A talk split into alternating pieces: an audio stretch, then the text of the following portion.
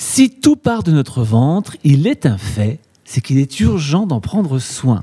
Alors en nous s'est installé le peuple de l'invisible qui, comme les humains sur Terre, tente de cohabiter, se fait la guerre pour gagner du territoire et se nourrit de ce qu'il trouve. Ce peuple, c'est notre microbiote. Il est composé des amis de notre santé et d'habitants pathogènes qui nous veulent un peu moins de bien.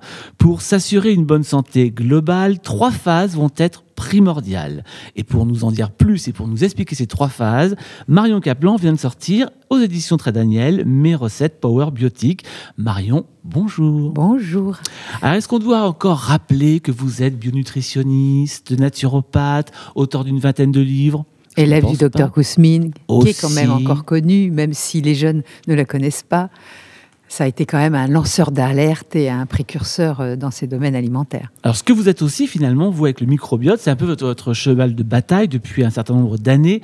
Vous n'avez pas toujours été entendu, mais finalement, aujourd'hui, le fait que la médecine prenne conscience que notre microbiote est notre deuxième cerveau, voire notre premier cerveau, ça vous fait plaisir?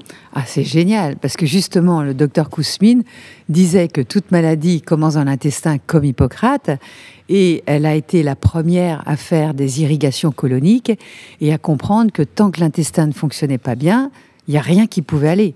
Aujourd'hui, on a l'air de découvrir le microbiote, mais euh, je dirais depuis Hippocrate, ils savent très bien qu'il y, a un monde qui habite nos intestins, sauf qu'aujourd'hui, grâce au microscope, grâce aux nouvelles technologies, grâce aux technologies ADN, etc., on peut voir qu'on fait partie d'une population, euh, d'une euh, à, certains microbes, d'accord? Il y a des espèces qui vont être chez vous et pas chez moi, etc.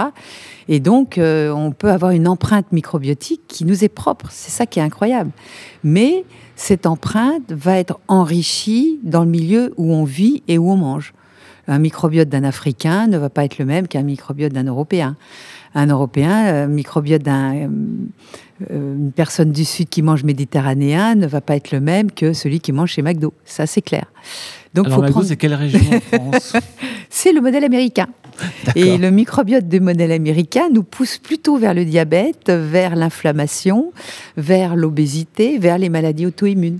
Et je pense que cet épisode de la Covid, parce que c'est une maladie, nous invite à réfléchir à notre mode de vie parce que ceux qui en meurent ou ceux qui sont touchés avec des, problèmes de réanimation ou avec des séquelles sont ceux qui ont justement un terrain beaucoup plus délétère avec d'autres pathologies. Bien sûr, l'âge, on va en tenir compte, mais les personnes qui mangent très correctement, comme nous, on va vous inviter à manger, et on va le voir dans cette interview, eh bien, vous allez mieux vous protéger, vous allez mieux protéger vos barrières, parce que c'est ça qu'il faut comprendre, c'est que euh, on va pas stériliser la planète.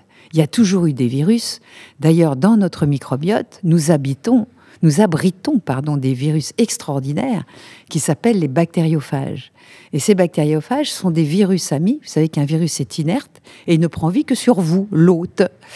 Et les bactériophages, eux, ils sont là pour vous protéger des virus pathogènes. Et quand ils voient arriver un virus pathogène, ils chevauchent les bactéries sur lesquelles sont les virus pathogènes.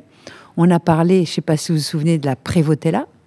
Et la Prévotella, c'est une bactérie qui habite l'intestin de tout le monde et la bouche de tout le monde, en plus ou moins grande quantité. Sauf que ce virus euh, de la Covid, le SARS-CoV-19, il adore, oui, parce qu'avec les numéros, de toute façon, on va en avoir plein. Alors, il, a, quand même. voilà, mais il adore euh, chevaucher cette bactérie-là. Il se sert de cette bactérie. Et vos bactériophages doivent avoir suffisamment de matériel enzymatique, mais aussi des nutriments essentiels, etc., pour pouvoir faire son boulot de, de l'encercler et de le bouffer, quoi, et de le détruire.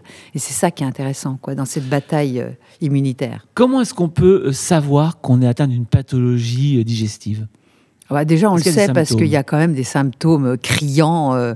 D'ailleurs, beaucoup plus de femmes ont ces symptômes que les hommes. mais les ballonnements, les flatulences. Quand vous pétez que ça sent mauvais, c'est qu'il y a un truc qui va pas. Euh, bien sûr qu'on peut euh, faire des paix, mais ils doivent sentir bon ou rien, ou pas grand chose. Bon. ben oui, mais il y a, y, a des, y a des paix qui sentent rien, hein. et il y a des paix qui puent. Et les paix qui puent, et d'ailleurs on pue aussi de la bouche, parce qu'on pète par la bouche aussi. bon appétit puisque... puisque notre intestin est relié à notre flore buccale aussi. Et c'est un courant direct, il faut le savoir. Donc hein. mauvaise haleine Mauvaise haleine, haleine de chacal le matin, etc. Égal microbiote qui qui, qui, qui va pas, qui commence à être en dysbiose. Donc ça, c'est des premiers signes digestifs. Mais on peut aussi avoir des signes non digestifs parce que on a tout ce qu'on appelle un polymorphisme génétique, c'est-à-dire qu'on a des gènes différents avec une enfance différente qui fait que euh, on va réagir différemment à certaines choses. Et donc, euh, ces polymorphismes vont faire que, bah, il y en a qui vont plus fermenter euh, les fibres que d'autres. Il y en a d'autres qui vont devoir être plus végétariens que d'autres. Mais ça, vous ne le savez pas tout de suite. Et il y a des, puis y avoir des troubles articulaires, des troubles neurologiques.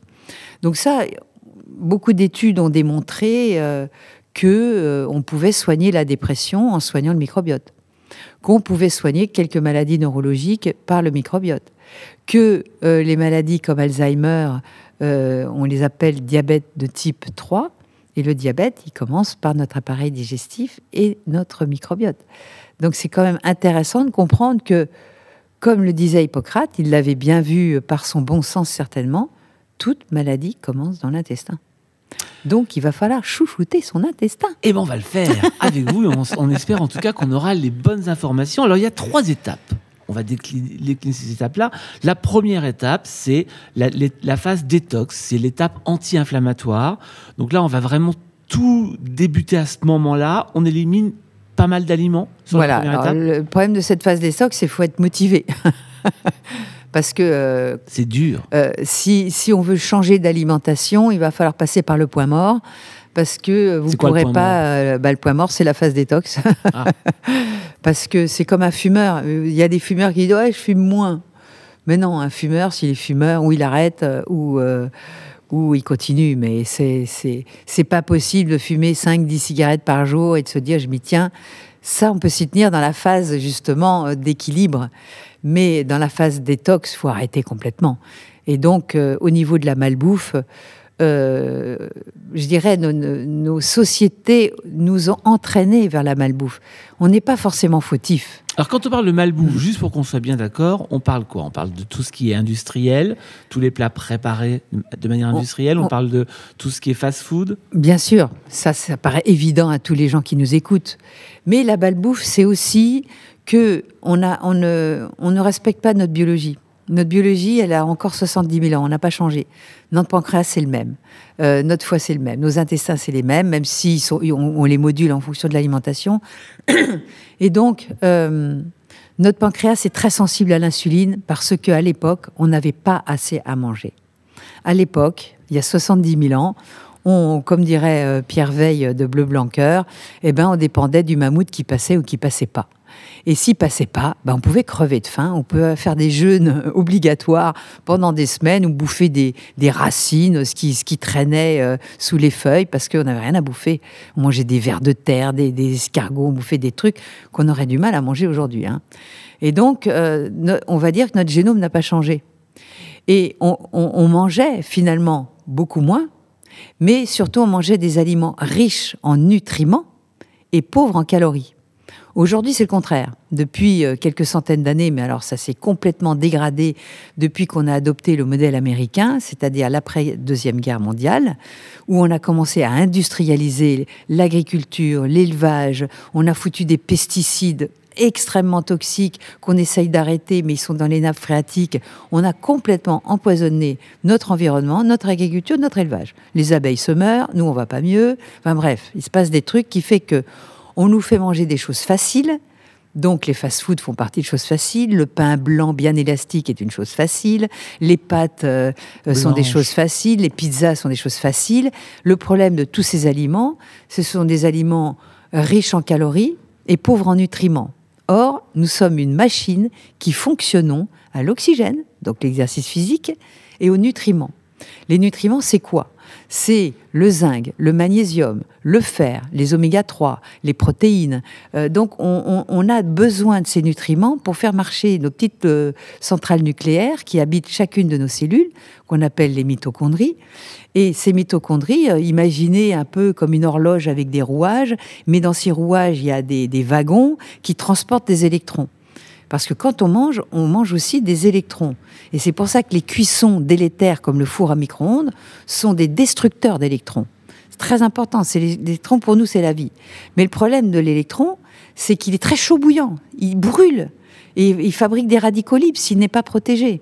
Et notre usine à mitochondries fait que y a, on a besoin de certains nutriments, comme la coenzyme Q10 qu'on sait fabriquer, comme le fer, comme des choses comme ça, qui vont euh, protéger ces électrons pour les faire passer d'un wagon à un autre. Mais si vous manquez d'un nutriment, ben, il y a des électrons qui sortent du wagon et qui brûlent tout. Et vous vous oxydez. Et vous vieillissez plus vite. Mais aussi, vous pouvez attaquer votre ADN et virer vers les cancers ou les maladies auto-immunes. Pour ça que quand Hippocrate disait que ton aliment soit ton médicament, il a totalement raison. Et d'ailleurs, je, quand même, je, tu, as, tu m'as soulevé une grosse erreur. Mais, qu'est-ce oh, qui m'est passé Mais c'est une, énorme. En plus, c'est écrit en tellement gros que j'espère que les gens ne liront pas. Parce que je voulais dire, il faut manger euh, pour vivre et non vivre pour manger. J'ai carrément mis le contraire.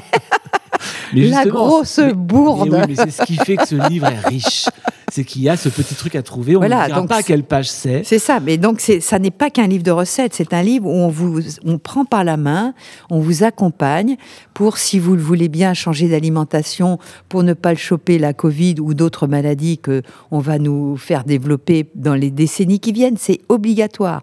On a empoisonné notre, environnement, notre climat on est en train de payer l'addition. Donc il y a des gens comme vous qui allez lire le livre et l'appliquer, et eh ben vous serez plus solide que les autres. Et les autres, eh ben ils seront en réanimation. J'en suis désolée, et je ne comprends pas pourquoi euh, nos grands médias ne, parlent pas de ces livres-là et ne disent pas, écoutez, euh, on ne sait pas comment ça fonctionne, on ne sait pas pourquoi les gens tombent malades, mais ce qu'on peut vous dire, il commence à y avoir des études. Hein, eh ben ce qu'on peut vous dire, c'est qu'il va falloir quand même que vous mangiez genre euh, comme nous, plutôt crétins toi méditerranéen euh, euh, et sans aller dans des exclusions alimentaires. Pour moi, les seules exclusions que je fais, c'est, l'industrie agroalimentaire, la, malbouffe industrielle. Faites la cuisine vous-même. Cuisinez à la vapeur douce, bien évidemment, puisque c'est la seule cuisson qui préserve tous les nutriments, tout, tout en attendrissant les fibres prébiotiques qui sont une nourriture pour votre microbiote. Et quand vous cuisinez à la vapeur, vous mangez plus de légumes. Les épinards, par exemple, quand vous le remplissez votre tamis d'épinards, euh, au bout de 4 minutes de cuisson, boum, il n'y a plus que 3 cuillères à soupe. Donc vous mangerez plus d'épinards cuits que crus. Et il y a des gens qui font dans ces, exclusifs de manger tout cru, disent Ah ouais, moi ça va très bien. Mais qui c'est tellement rare. Et il y a tellement de problématiques après les gens qui m'appellent qui me disent oh là là je suis en inflammation je sais plus quoi manger euh, à cause du euh, cru à cause de trop de, cru. trop de cru et trop vegan. Parce que faut pas oublier que nous sommes des hétérotropes nous devons manger de la vie pour vivre. Et euh, je peux vous dire que Cro-Magnon ou Néandertal s'ils mangeaient que des végétaux on serait plus là hein. alors justement on va partir sur des choses concrètes Première phase, phase détox, l'anti-inflammatoire. On va donc commencer déjà par éliminer le sucre. Ah ça, le sucre, il n'existe pas dans la nature, hein, le sucre. Quand notre, euh, notre bel ancêtre tombait sur un, nid de miel euh, qui s'était fait bombarder par les abeilles pour déjà en avoir un peu, c'était une fois par an. Là, le pot de miel, il est sur la table en permanence. Donc que ce soit le miel ou le sucre raffiné, ce sont deux éléments que vous devrez éliminer au départ, même le miel, hein, j'en suis désolée. Totalement. Ah oui, parce que sinon vous nourrissez les, les, les candidats albicans, les, les, parasites, les bactéries pathogènes, et vous ne pouvez pas retrouver un intestin fonctionnel en mangeant du sucre. Hein. Quand vous dites en plus, il vous oxyde, il vous acidifie. Donc Quand vous euh, dites, Marion, que le sucre n'est pas euh, présent dans la nature, il est présent dans les fruits. Ah oui, mais sous forme naturelle. Dans les fruits, il y a des oligo-éléments. Donc le fruit est conseillé il y a des vitamines. En, détox. Le fruit est conseillé, mais il faut faire attention à son index glycémique. C'est-à-dire que vous allez manger, fruit. voilà, vous allez manger les fruits de saison, euh, mais euh, dans un premier temps, vous allez éviter l'ananas. Euh, Pourquoi? Parce que l'ananas a un, index glycémique extrêmement élevé. La banane, ça va, elle est à 55, voire 60, ça dépend. Euh, mais vous mangerez en petite quantité. En revanche, vous pouvez manger plus des baies, ce que mangeaient nos ancêtres. Baies, les fraises, rouges. les framboises, les cassis, les groseilles, euh, les myrtilles, euh, les, les canneberges, tout ça, c'est des, des fruits index glycémiques relativement bas. Euh, qui sont même d'ailleurs qui vous aident à vous purger, donc qui sont très bien. Et vous pouvez même les acheter congelés si vous voulez, parce que euh, ils gardent quand même pas mal de leurs propriétés. L'avantage dans ce d'ailleurs, c'est qu'on a un tableau avec euh, tous les fruits et légumes de saison. Comme Voilà. ça, on sait en plus, parce que ça, c'est important aussi, on ne l'a peut-être pas vra- vraiment dit, qu'il faut manger en fonction de la saison. Voilà. Là, on ne peut pas manger des fraises au mois de février. C'est clair. Mais en ce moment, il y a, moi, j'ai- dans mon jardin, j'ai encore un peu de fraises. Donc on en trouve encore. J'ai encore des tomates. On en trouve encore. Mais je suis dans le midi. Hein. C'est ça. Voilà. De le rappeler. Mais en ce moment, vous avez des kakis. Nous sommes en automne. euh, donc vous avez des kakis, vous avez des pommes, vous avez des poires, vous avez des kiwis. Le kiwi est un, fruit formidable parce qu'il a une glycémie correcte. Mais surtout, il contient un antioxydant euh, qu'on vient de découvrir, euh, qui est associé à la coenzyme Q10 pour ceux qui sont un peu plus férus en naturo. Et ça s'appelle le PQQ, Mhm. pyrrolie, quinoline, quinone. Je me suis exercé pour vous le dire. Et le PQQ est associé euh, au coenzyme Q10 pour faire passer les électrons et apparemment il protégerait notre cerveau. Et vous savez dans quoi il y a le plus de PQQ Mais Alors ça, c'est une très très très bonne nouvelle. Dans le cacao. Ah oui, mais alors justement, on va en parler. Eh oui, Parce que le cacao- noir. N'est pas autorisé sur la phase détox. Non, mais après, vous, mais d'a- d'ailleurs, moi je dis, dans cette phase détox, vous pourriez prendre du cacao euh, pur, sans sucre. C'est un peu amer. Celui-là, à la limite, vous pourriez en prendre. hein. Et de préférence, euh, là, je dirais plutôt cru, mais il sera jamais cru puisque le cacao est forcément fermenté. C'est un alcaloïde qui a besoin d'un certain nombre de préparations avant d'être vendu, sinon il serait toxique. Donc le cacao qu'ils disent cru n'est pas cru. hein. Mais ce cacao cru est excellent pour la santé euh, et vous pouvez le mettre dans des préparations salées, par exemple, parce qu'il contient cette fameuse molécule, le PQQ. Donc, euh, pas de problème. Mais bon, en phase détox, on va éviter quand même. On va éviter d'en prendre trop quand Hein, même. quand hein, même. ouais. On parlait des sucres, il existe plusieurs formes de sucre et des sucres cachés, parce que là, on, on a bien compris qu'on va éviter le sucre blanc, les sucres même, Eh oui. raffi- même, euh, non raffinés. On évite tout ça, sucre de coco, enfin tous ces sucres-là, mais il y a des sucres cachés. Eh oui. Je pense par exemple à certaines céréales. Eh oui. Comme le riz. Et la Rambo de, des- les deux Rambo du sucre euh, de l'index glycémique très élevé, c'est le riz. Vos petites galettes de riz soufflé, c'est juste une catastrophe. Le riz complet en contient moins quand même, mais le riz blanc, euh, on est à 70, 80, 90, des fois 100. Et euh, le blé, le blé blanc, le blé raffiné, c'est une horreur. Ensuite vient la pomme de terre chaude. Alors pourquoi je vous dis chaude? Parce que la pomme de terre, elle est très paradoxale. Dans la phase détox, vous allez quand même l'éviter. Mais vous pourrez la prendre dans la deuxième phase, refroidie. C'est-à-dire, vous la cuisez à la vapeur, vous la refroidissez une nuit au frigo, et pendant, ce, normalement, il faut qu'elle passe 4-5 heures au frigo pour qu'elle développe des amidons résistants. Mhm. Et ces amidons résistants sont une nourriture pour le microbiote. Et finalement, il, il n'a pas d'incidence sur la glycémie parce qu'il n'est pas absorbable. Donc ça, c'est génial. Donc vous faites refroidir vos pommes de terre, mais après, vous pouvez les réchauffer. C'est pas grave parce qu'elles ont développé cet amidon résistant. Donc ça, c'est plutôt une bonne nouvelle. hein. C'est une bonne nouvelle, qui n'est pas prévue dans la, dans la phase détox. On est bien d'accord. La Non, non. terre, on en parlera plus tard. Alors, si vous avez le courage de faire un jeûne parce que vous êtes en surpoids ou euh, attention, si vous êtes diabète type 1, vous ne pouvez pas faire de jeûne. hein. Si vous êtes euh, maigre, vous ne pouvez pas faire de jeûne. Si vous êtes Si diabétique êtes- 2, oui. Oui. Oui, parce que vous n'êtes pas insulino-dépendant. Dépendant, hein. Alors, un jeûne, on est bien d'accord, c'est euh, Ça- pas s'alimenter. Moi, je suis d'accord pour 5 jours, mais pas plus. Mis à part des tisanes, des bouillons Et de si vous êtes jeune Oui, vous pouvez prendre des bouillons et des tisanes.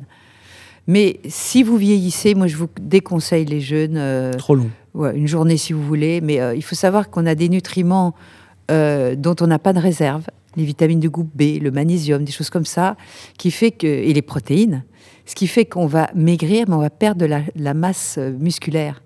Et il y a des gens qui perdent du poids sur la balance, mais qui sont gras et qui perdent du muscle. Et ça, je peux vous dire, pour rattraper son muscle, il faut se lever de bonne heure. C'est très compliqué. Ou faire du très long. sport. Bah, bien sûr, mais euh, en vieillissant, par exemple, euh, en vieillissant, ben, c'est plus difficile. hein. Alors, euh, le jeûne séquentiel aussi. Le jeûne séquentiel, je trouve très bien. Je l'ai fait pendant plusieurs années. On explique ce que c'est? Et là, je l'ai arrêté parce que il y a des moments où euh, ça peut créer de l'inflammation quand on le Ah. fait toute sa vie. Voilà. Donc le jeûne séquentiel est très bien à, à faire quelques mois, tant que vous Donc êtes c'est en quelques inflammation. heures dans la journée. hein. Oui, voilà. C'est-à-dire que entre deux repas, donc vous choisissez soit entre le repas du soir et le repas de midi. donc vous allez euh, sauter le petit déjeuner. Il y a des gens qui préfèrent sauter le dîner, euh, c'est comme ils veulent. hein. Mais il faudrait minimum entre 15 et 16 heures de ne pas s'alimenter. On peut boire de l'eau, il n'y a pas de souci. Éventuellement des tisanes, mais rien de calorique, euh, aucune information euh, d'aliments. Et à ce moment-là, euh, votre, re- votre physiologie peut se réparer, votre intestin peut commencer à se recolmater, et c'est vraiment un très bon outil, et pour perdre du poids, et pour réparer des dommages. Mais ça ne doit pas être fait toute sa vie. Voilà. Alors, si on a bien compris qu'il ne faut pas le faire toute sa vie, est-ce qu'il est, il est par exemple conseillé dans la phase détox? Ah oui, en phase détox, si vous n'avez pas le courage de faire trois jours, euh, trois jours ou cinq jours de jeûne, euh, euh, faites le jeûne séquentiel, ça vous fera beaucoup de bien. Mais si c'est trop dur, bien sûr, faut pas que ça soit. Les trois premiers jours sont toujours pénibles parce que notre corps a des habitudes, des réflexes, qui fait que si vous aviez faim le matin, vous aurez encore faim le matin pendant trois jours. Et puis petit à petit, votre corps va s'adapter et vous n'aurez plus faim le matin. Mais je vous dis, hein, c'est pas pour les personnes maigres, euh, en avitaminose, euh, qui ont la peau qui desquame, qui sont toutes blanches, ça, évitez. Ok. Hein. Alors, dans cette phase détox, on va aussi supprimer les laitages. Pourquoi donc, Ah ouais. Marion? Bah, le laitage, non seulement est acidifiant, en plus, ce qui est drôle, c'est qu'il a des sucres cachés. Bien sûr, le lactose, mais il a des sucres cachés. Il vous met en inflammation, surtout les laitages de vache. Mais comme on ne sait jamais si on est intolérant au lactose, qui est le sucre du lait, ou à la caséine, qui est la protéine du lait, il faut savoir que la vache est très riche en caséine, surtout euh, les laits de vache euh, non bio. Mais même dans les bio, il faudrait aller vers des vaches où on est garanti euh, vaches euh, gerbiaises euh, comme euh, le- les Bernard Gabory. Bernard Mhm. Gabory, ça va. Mais en phase détox, je vous conseille quand même de supprimer les laitages, sauf le beurre éventuellement, clarifié, parce que en le clarifiant, on on retire et le lactose et la caséine. Et le beurre est très riche en vitamine A, ce serait dommage de s'en passer. On parle de laitage animal, particulièrement les vaches. On accepte un peu, un peu mieux le chèvre et le brebis. Voilà. Donc, si vous n'avez pas de maladie auto-immune, si vous avez... Bon, en phase détox, je préférerais pendant trois mois de le Rien. supprimer. Voilà. On parle aussi pas Et de, comme ça, on pas peut le réintroduire. C'est pas du lait. Hein. Les- Mais moi, je végétales. déconseille le lait de soja. De toute façon, le soja est bourré de lectine. C'est pas un produit naturel. En revanche, si on fait un, un lait d'amande, les, les noix, les choses comme ça, les, les noisettes, les- Ça, on peut. mais faites-le vous-même. À ce moment-là, pas des trucs de l'industrie avec plein de maltodextrine, saloperie. Euh, pourquoi pas? Lait Alors- de coco, lait de coco, super lait de coco. Les légumineuses et les tubercules. Ça aussi, on élimine? Alors, le problème, ça va être les lectines. Les lectines, ce sont des antinutriments, c'est-à-dire que dans la nature, la, na- la nature elle-même se défend contre les prédateurs. Et euh, les graines qui sont particulièrement euh, euh, sensibles, je dirais, et vulnérables, ont trouvé un moyen de ne pas se faire bouffer tout de suite par leurs prédateurs. Et elles ont dans leur coque, donc le blé par exemple, dans sa coque, le blé complet, avec son germe, contiennent des lectines qui vont non seulement vous déminéraliser, mais attaquer votre intestin. Et en plus, si vous n'êtes pas sécrétaire de certaines enzymes, va être très délétère pour vous. Le soja, les lentilles, les pois chiches contiennent aussi des lectines. Toutes les céréales à coque contiennent des lectines. Donc, je conseille dans un premier temps, dans la phase détox, de les supprimer. Mais après, vous pourrez en reprendre. Par exemple, dans cette phase détox, puisque vous n'avez pas le droit aux lentilles et aux pois chiches, vous pouvez quand même manger des amandes sans la peau. Vous faites tremper les amandes dans de l'eau, qui va créer une pré-germination et qui va enlever cette peau qui contient des lectines. Manger des noix de macadamia, des noisettes. Évitez les noix de cajou, qui, elles, contiennent des lectines.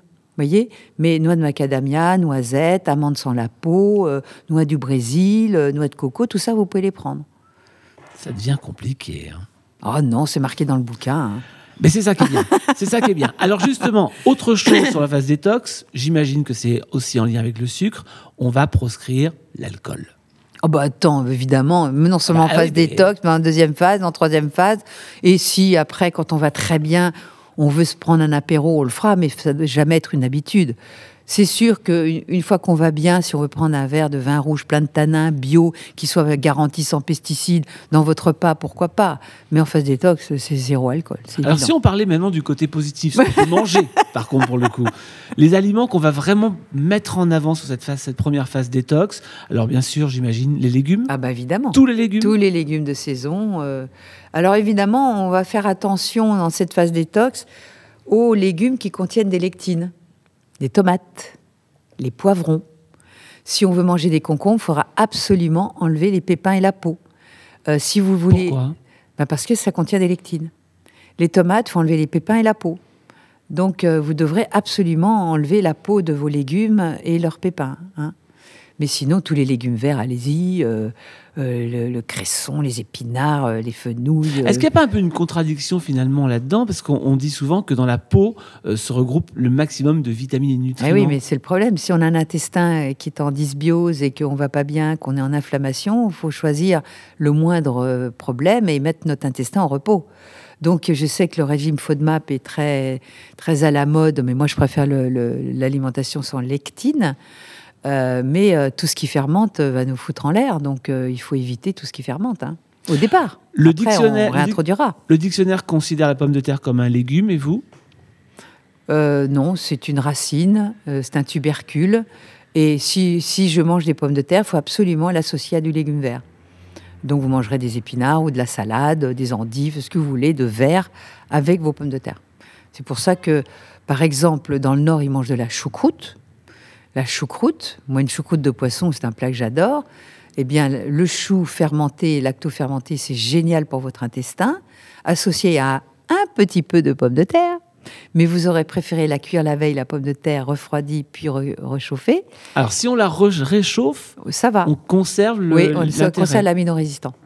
Et à ce moment-là, vous faites une petite sauce avec euh, de l'huile d'olive dans la première euh, étape. Et puis la troisième étape, vous pourrez faire euh, un petit beurre blanc maison. Mmh, miam miam. Oui, ça peut être sympa. Mais là, on est encore qu'à la première étape hein, pour l'instant. Le gras est conseillé. Ah, le gras, manger gras, c'est de coco. super. Mangez gras, absolument, le bon gras. Et surtout, faites-vous des bons bouillons de grand-mère. C'est quoi le bon gras, Marion? Le bon gras, ben c'est... Alors, par exemple, même, par exemple, le gras de canard. C'est vrai, ça fait gras. Et eh bien, si vous mangez le magret de canard, vous allez le cuire à la vapeur, ce qui fait que le gras de surcharge va tomber, mais vous gardez le, le gras qui, lui, est constructif et qui est bourré de collagène. Donc, c'est un bon gras. C'est un bon gras. Si vous achetez du porc bleu, blanc, cœur, j'insiste bien, parce que même les bio ne sont pas forcément terribles.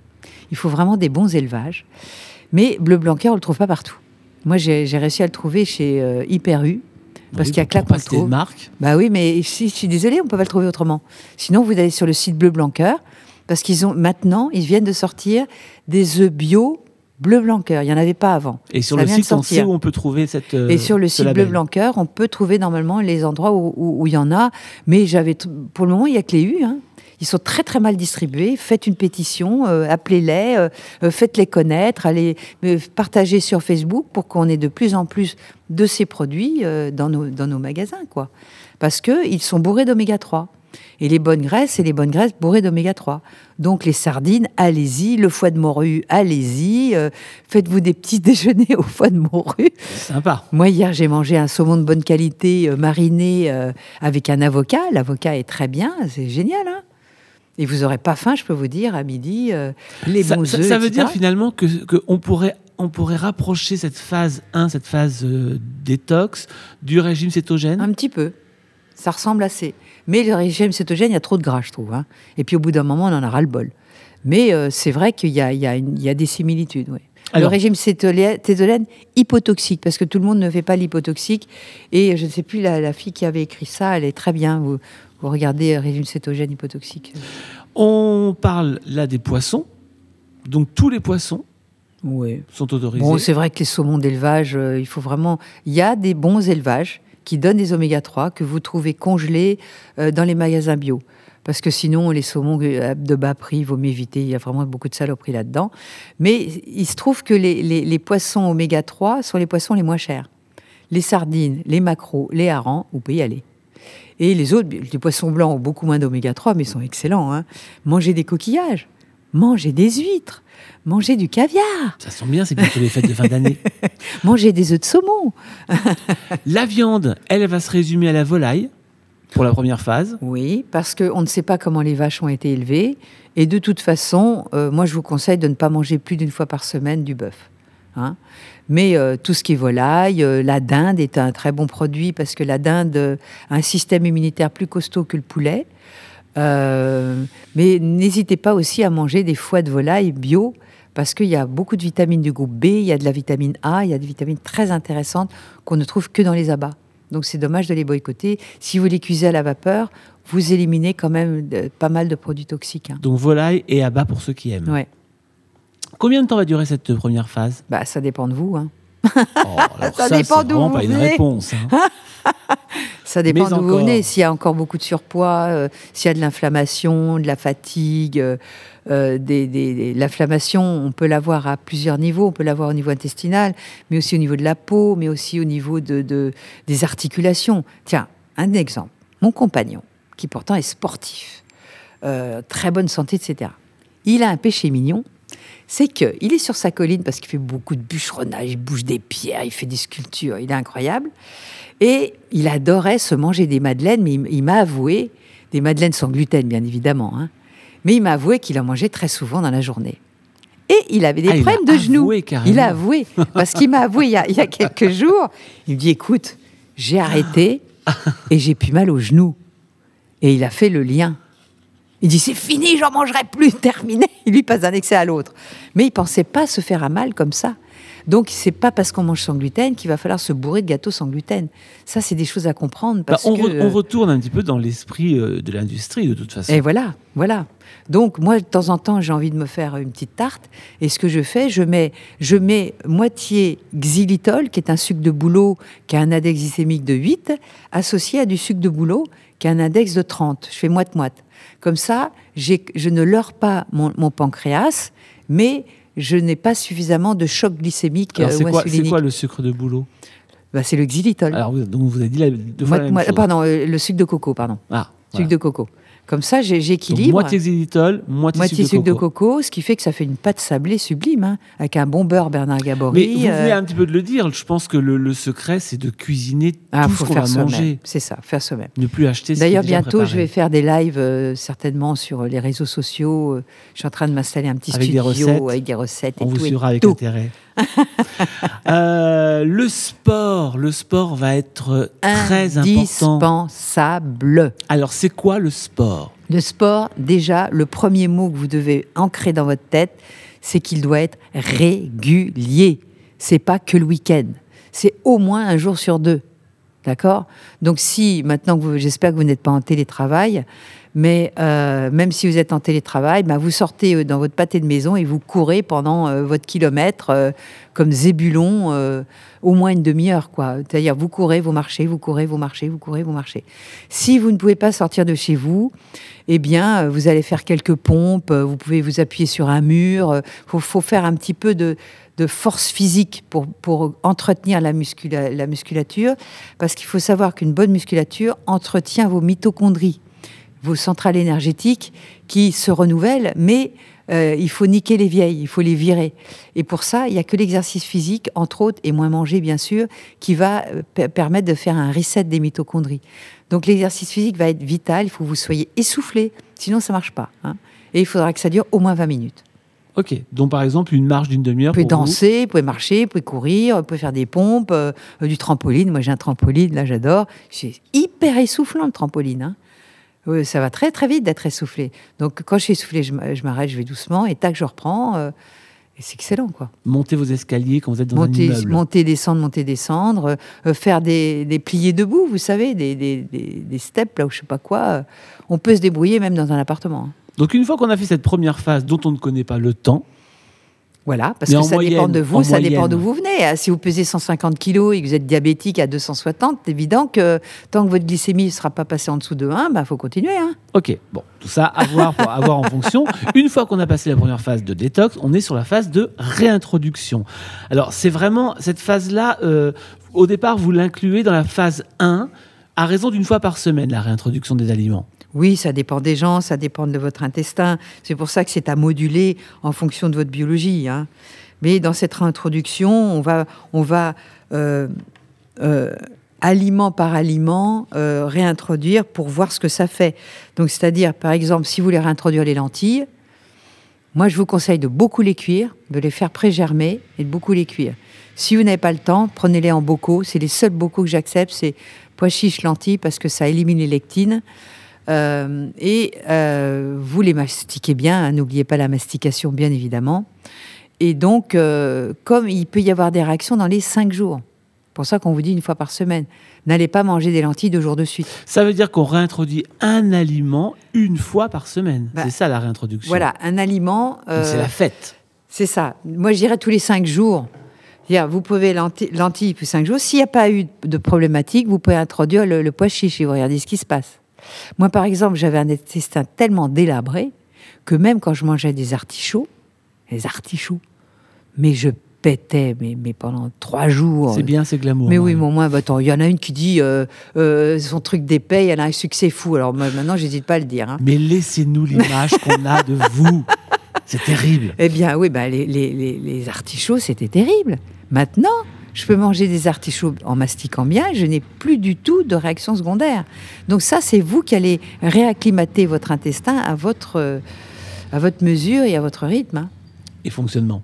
Les céréales à faible indice glycémique, donc c'est ce qu'on va réintroduire, c'est lesquelles? Bah Alors c'est le riz euh, complet euh, de basmati, c'est celui qui a l'indice glycémique le plus bas. C'est le quinoa, c'est la marante, la glycémie est quand même moyenne, voire élevée, mais c'est pas très très élevé. Mais euh, il n'y a pas beaucoup de céréales sans lectine, hein, je vais vous dire. Donc le millet, quand même, a un index glycémique assez élevé. Donc euh, à part le riz euh, hyper complet, basmati. bio donc, hein. Oui, c'est important de ça. Bio, mais quand même, on s'est aperçu que même dans le bio, il y a des gens qui se retrouvent avec des taux d'arsenic incroyables. Donc je vous conseille de bien laver dans plusieurs eaux votre riz parce que les eaux sont contaminées l'arsenic. Hein. En plus. Eh oui. Donc en Camargue, je ne sais pas, peut-être qu'il faut privilégier le riz de Camargue. Alors, petite, euh, petite, euh, petit cadeau dans cette phase de réintroduction, le miel. Oui, qu'est-ce qu'il vient faire là, le miel d'un coup petite quantité, parce que le miel ah bah, contient quand même un peu de propolis, il contient sympa, quand même, pas trop. Euh, il contient quand même des nutriments, il contient quand même certains éléments immunitaires qui sont intéressants. Donc pourquoi se priver complètement de miel, mais pas tous les jours? Une fois par semaine. Euh, voilà. Donc ça doit être un bonbon, quoi. C'est, c'est, une douceur qu'on s'occasionne. Et il doit être absolument de très bonne qualité. Le chocolat, lui aussi, ah, fait sa réintroduction. Alors, ce ne sera pas le chocolat belge euh, blanc euh, bourré de crème. Hein. Ça va être un chocolat noir. un minimum. Alors, moi, c'est, moi, je suis très gourmande aussi. Hein. Alors, moi, ce que je fais, je me fais une purée de noisettes. On achète mhm. la purée de noisettes. Vous mettez sur votre chocolat noir à 70% un peu de purée de noisette.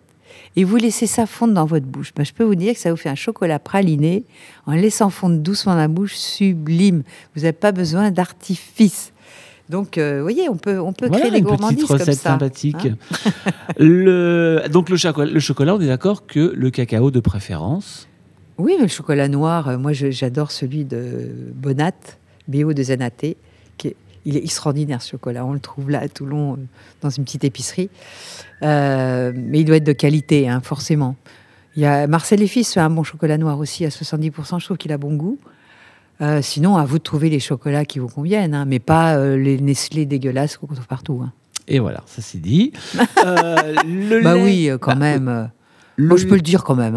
Ah bah, de toute façon, c'est fait. Oh, bah oui. Donc, comme, on, comme, on, garde tout, bah, le lait de brebis ou le lait de chèvre, là aussi. Bio, évidemment. Bio, évidemment, fait partie des éléments qu'on peut réintroduire. Voilà.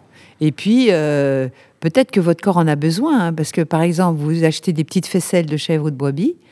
Euh, ça peut vous donner des probiotiques très intéressants avec le lactosérum et des protéines très intéressantes, euh, des éléments lactofermentés. Donc, moi, je suis pour. Hein, mais c'est selon chacun. Si vous êtes intolérant au lactose, vraiment, vous ne pourrez pas. Si on considère qu'on fait rentrer un aliment tous les 5 jours en moyenne, ça veut dire que cette phase de réintroduction va être quand même assez longue. Puisqu'il faut tester. Ouais, oui, mais bon, euh, il n'y a pas beaucoup d'aliments que vous avez évités finalement. Est-ce que ça veut dire, Marion, par exemple, que si la première semaine, on va réintroduire. Mais on va dire tous les cinq jours. Allez, j'ai dit une semaine parce que je sais que les gens, euh, de toute façon. Alors, pour cinq jours, on réintroduit des lentilles. Ça veut dire que les cinq jours suivants, on peut introduire lentilles plus autre chose? Si j'ai pas eu de réaction, pourquoi pas? D'accord, c'est un petit peu ça, comme, ça que ça marche. C'est une sorte de test qu'on va faire. Oui, parce que comment savoir ce qui m'a fait fermenter Vous comprenez Si je mets tout d'un coup? Bien sûr. C'est le seul moyen de le savoir, c'est ça. Hein. et arrive en fait la phase de vigilance, de stabilisation. Donc là, on va surtout démarrer par faire attention à l'équilibre acido-basique. Eh oui, parce qu'on a tendance, par exemple, toutes les céréales sont acidifiantes, toutes les viandes sont acidifiantes, tous les laitages sont acidifiants. Donc comment nous alcalaniser C'est compliqué. Donc il y a beaucoup de légumes qui nous alcalanisent.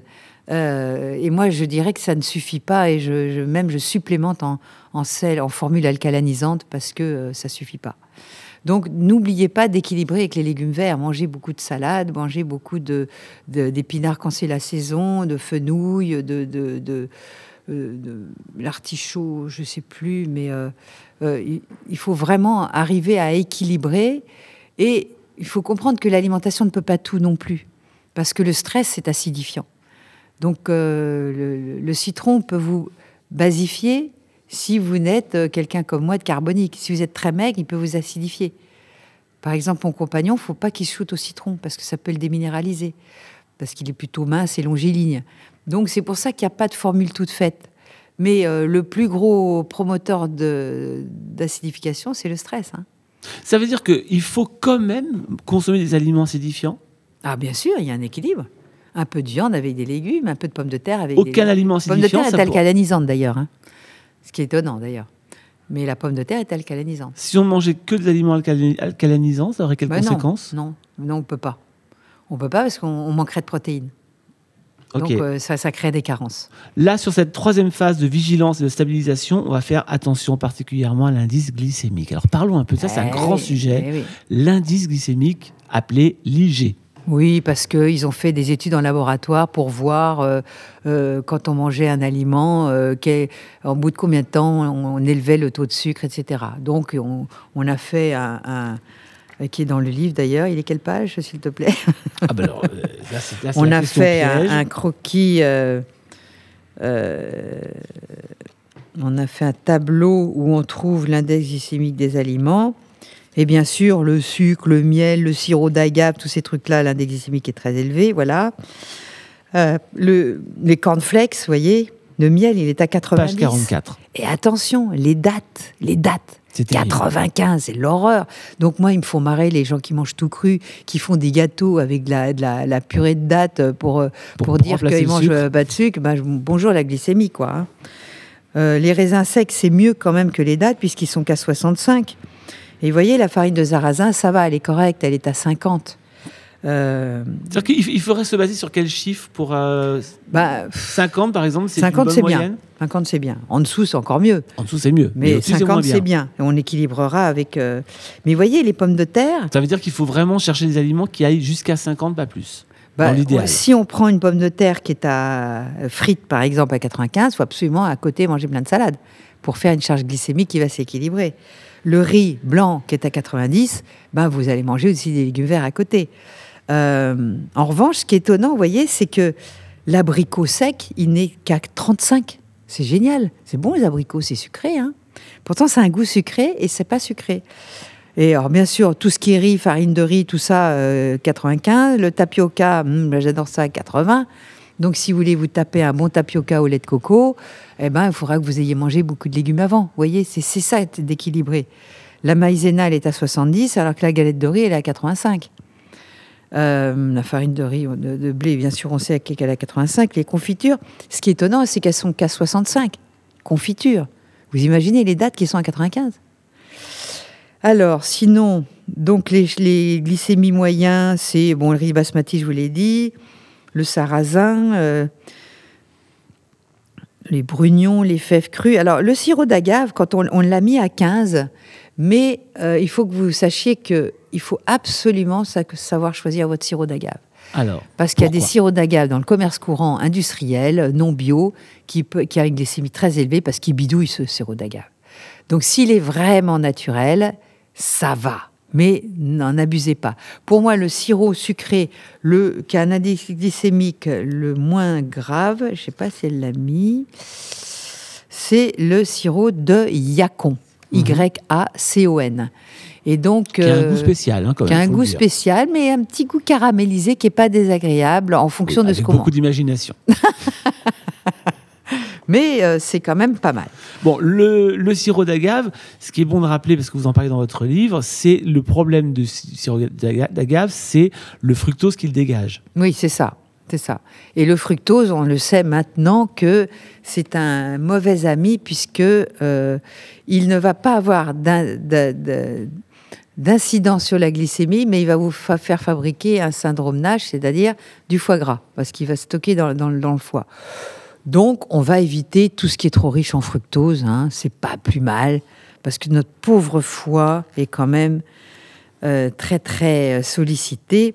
Et vous voyez, par exemple, euh, les pastèques sont à 75, c'est trop sucré dans la phase 1, vous prenez pas de pastèque. hein. Le potiron et toutes les courges sont à 75. Donc, il faut amo- C'est absolument étonnant, parce qu'on a l'impression Eh ouais. justement que c'est pas sucré. Eh ouais, mais ça l'est. Le navet. Euh, la banane est à 60, vous voyez, l'ananas 65, le melon 60, la betterave 65.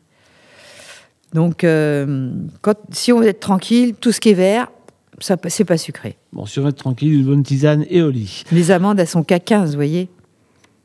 Alors, par contre, vous nous invitez aussi à consommer des fibres prébiotiques. Alors, c'est intéressant, Marion, de rappeler ce que c'est qu'une fibre prébiotique Alors- et où est-ce qu'on les trouve? Une fibre prébiotique, justement, c'est une fibre que votre corps ne sait, qui ne vous fournit pas de calories et qui nourrit votre microbiote.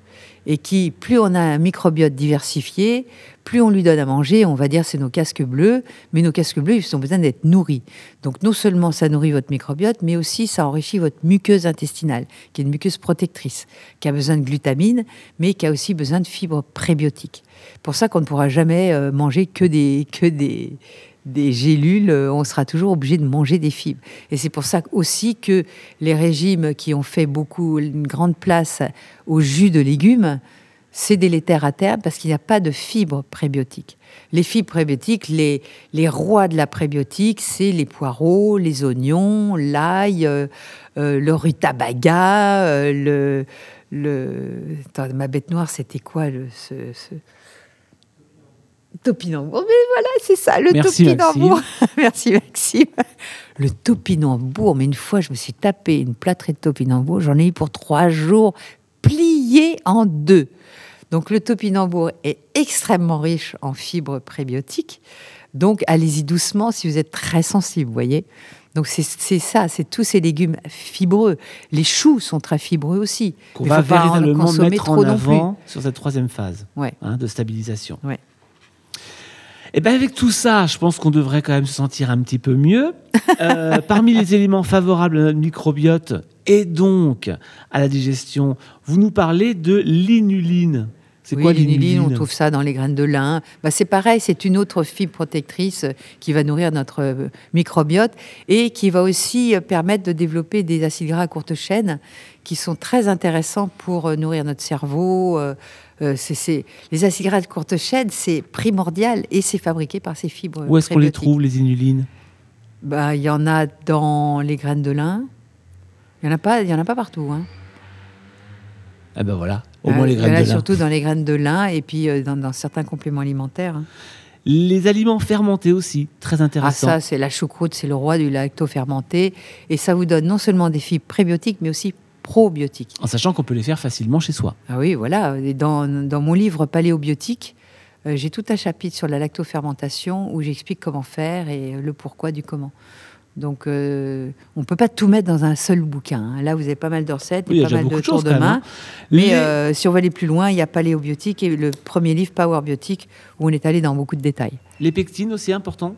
La pectine, oui, la pectine de pomme, tout ça, ça nourrit votre, euh, votre microbiote, ça nourrit vos, vos- vos muqueuses, ça nourrit. euh, euh, vo- voilà, c'est ça. il faut absolument se protéger, protéger nos barrières et les nourrir.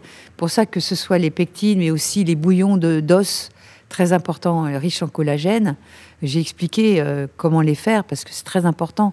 C'est des, bouillons de grand-mère qui, qui, qui, doivent être mis au goût du jour. Et pour ceux qui habitent Toulon, je les invite à venir euh, au Télégraphe où notre chef, euh, grâce à la restauration BIM, a Arnaud Tabarek. Arnaud Tabarek nous fait des pot-au-feu géniaux avec mon process où on épure à la vapeur, etc. Donc, ce sont des pot-au-feu sains avec des bouillons extrêmement bons pour votre microbiote. Et ben voilà les poteaux faits d'Arnaud Tabarek, au télégraphe, au BIM, à Toulon.